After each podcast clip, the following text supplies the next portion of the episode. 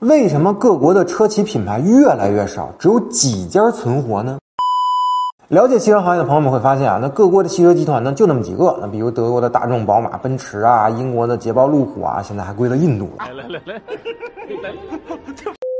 那就日本还算多点吧，有这个丰田、本田、日产、三菱，还有个铃木、斯巴鲁、马自达。那美国呢有这个通用、福特，再有就是和意大利搞在一起的这个菲亚特、克莱斯勒。那其实这些国家之前呢都有特别多的汽车品牌。以美国为例，那之前呢就有普利茅斯、庞尼亚克啊、水星啊、土星啊、奥兹莫比尔啊等等这些品牌，也还算是有名气。而类似于这个什么帕卡德啊、富兰克林啊、哈德森啊这些上世纪五十年代之前就消失的品牌啊，估计大家都没听说过。那造成这些品牌消失的原因呢，大概有三个。那第一呢，就是小品牌是无论如何也无法在大品牌的挤压下生存的，除非是类似于迈凯伦、阿斯顿马丁这样的高端车，还有一些存活空间。而如果是定位中低端的国民车啊，那一定会被大品牌的规模效应干死的。这就是工业社会的逻辑，谁也改变不了。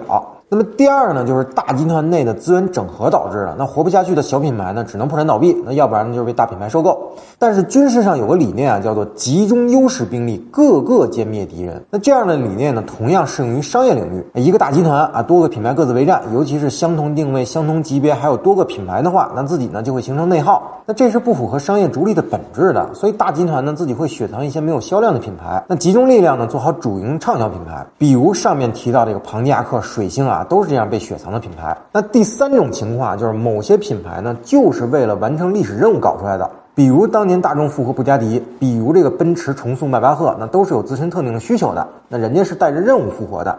当任务完成或者失败的时候呢，这些品牌呢就没有存在的意义了。那继续雪藏就是最好的归宿了。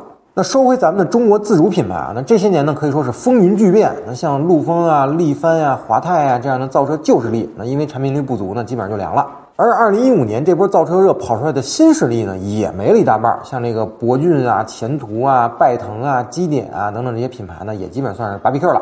但是目前还健在的汽车品牌呢，其实也不能说就安全上岸了。那估计这里面呢还得继续分化，参考中国汽车市场和欧洲、日本的规模进行比较呢。我估计啊，最终能有个十家左右的中国汽车品牌能走出来。那剩下有价值的品牌呢，就各种兼并重组呗。那实在没人要的品牌，就只能自生自灭了呗。好了，那本期节目呢，咱们先聊到这儿。同意呢，您点个赞；不同意呢，评论区里咱们继续讨论。